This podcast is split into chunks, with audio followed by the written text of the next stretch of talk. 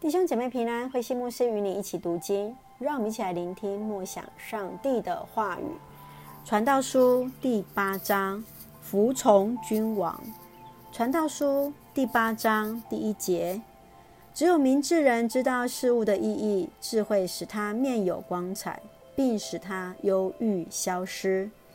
要遵守王的命令，不要随便向上帝许愿。王可以随意行事，你最好离开他，不要留在危险的地位上。王的话有权威，没有人能够抗拒他。只有遵从他的命令，就有安全。聪明人知道做事的适当时机和方法。无论做什么事，都有适当的时间和方法。但是人所知道的很有限，没有人知道将来要发生什么事。也没有人能告诉他，没有人可以不死，也没有人能够决定自己的死期。这是人无法逃避的征战，任他穷凶极恶，也逃脱不了。第九节，邪恶人和正直人。我专心观察世上发生的事实，我看见了这一切。一些人有权力，另一些人得在他们下面受苦。我看见邪恶的人死后埋葬，他们生前出入圣所。我听见有人在他们作恶的地方称赞他们，这也是空虚。为什么世人这样大胆犯罪？因为罪没有立刻的受到惩罚。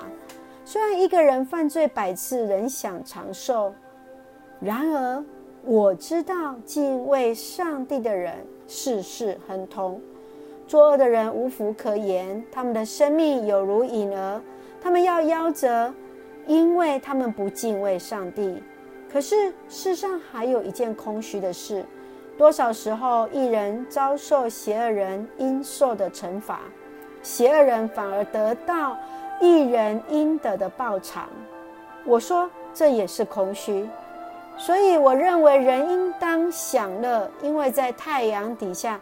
他所有的乐趣不外吃喝享受，这是人在上帝所赐短暂的生命当中劳碌所得的一点小受。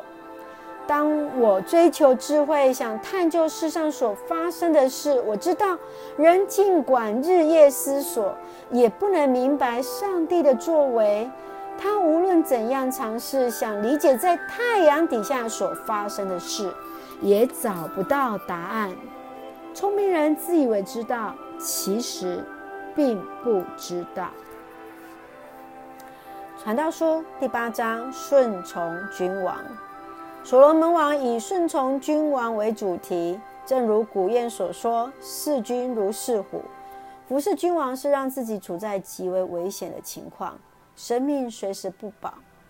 权力的滋味让人不能自拔。说我们说思考，上台看机会，下台是看智慧。时机和方法并不简单，唯有敬畏上帝的人才能事事亨通。让我们一起来思考，在这段经文对我们的提醒。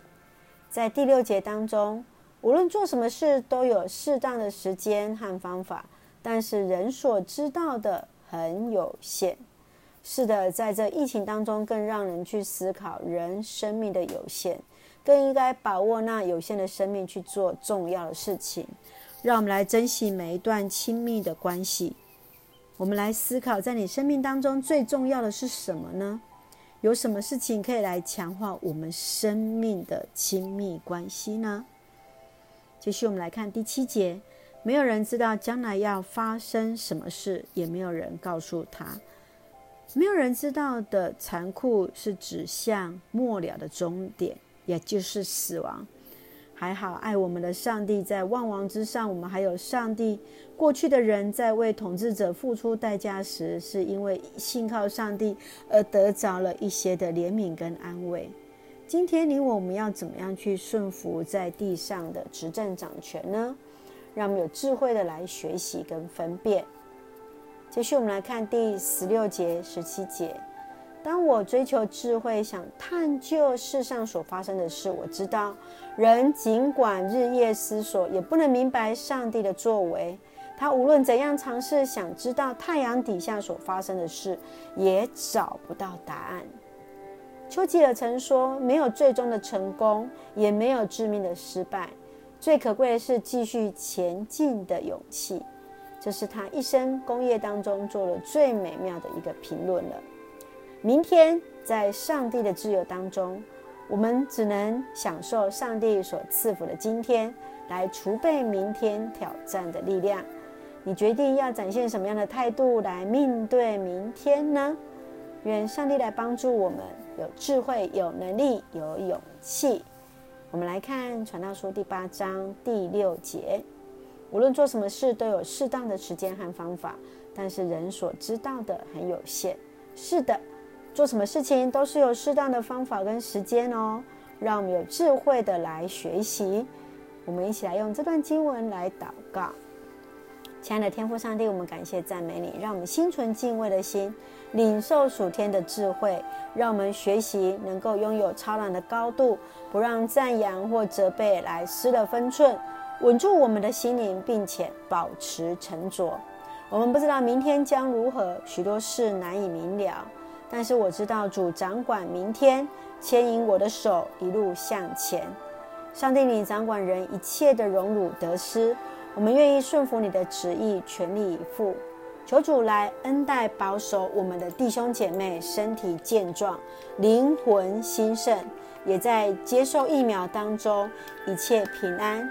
赐下平安喜乐，在我们所爱的台湾，谢谢主恩待我们，祷告奉靠主耶稣圣名求，阿门。愿主的平安喜乐与我们同在，弟兄姐妹平安。